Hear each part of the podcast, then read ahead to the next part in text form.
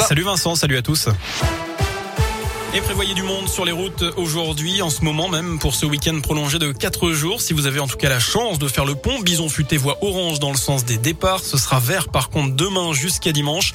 Vert aussi dans le sens des retours. À vos agendas, à partir du 15 décembre, le pass sanitaire des plus de 65 ans sera désactivé au bout de 6 mois et 5 semaines après leur deuxième dose de vaccin s'ils n'ont pas encore fait leur dose de rappel. C'est ce qu'a précisé tout à l'heure le porte-parole du gouvernement, Gabriel Attal, après les annonces hier soir d'Emmanuel Macron. La campagne de rappel sera aussi ouverte au 50-64 ans dès le début de l'année, du mois de décembre, pardon.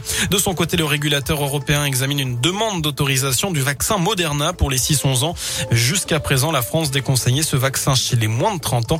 L'agence européenne des médicaments devrait se prononcer d'ici deux mois.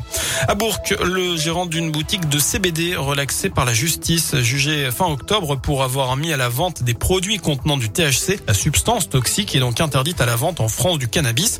C'est le contrôle routier d'un homme en mai 2020 qui avait tout déclenché. Il était également reproché au gérant une pratique commerciale trompeuse et même un exercice illégal de la pharmacie à cause d'une documentation prêtant au CBD des propriétés médicales. L'enquête pour enlèvement et séquestration se poursuit en Mayenne. Une joggeuse de 17 ans portée disparue lundi a été retrouvée en vie mais blessée hier. Un individu placé en garde à vue a finalement été mis hors de cause. La victime aurait échappé à plusieurs ravisseurs puis se serait réfugiée dans un fast-food. Enfin les sports pour terminer avec un déplacement en Espagne pour la JL Bourg ce soir quatrième journée de recoupe contre l'un des favoris de la compétition, Gran Canaria.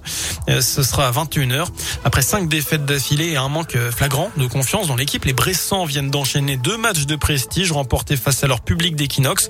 30 points d'écart contre Patras en Eurocoupe et 15 points d'écart contre Monaco en championnat, le champion d'Europe en titre. Voilà pour l'essentiel de l'actuel info de retour, bien évidemment dans une demi-heure sur Radio Scoop. D'ici là, je vous laisse en compagnie de Vincent et de Nico. Très bonne soirée. Merci beaucoup Sébastien.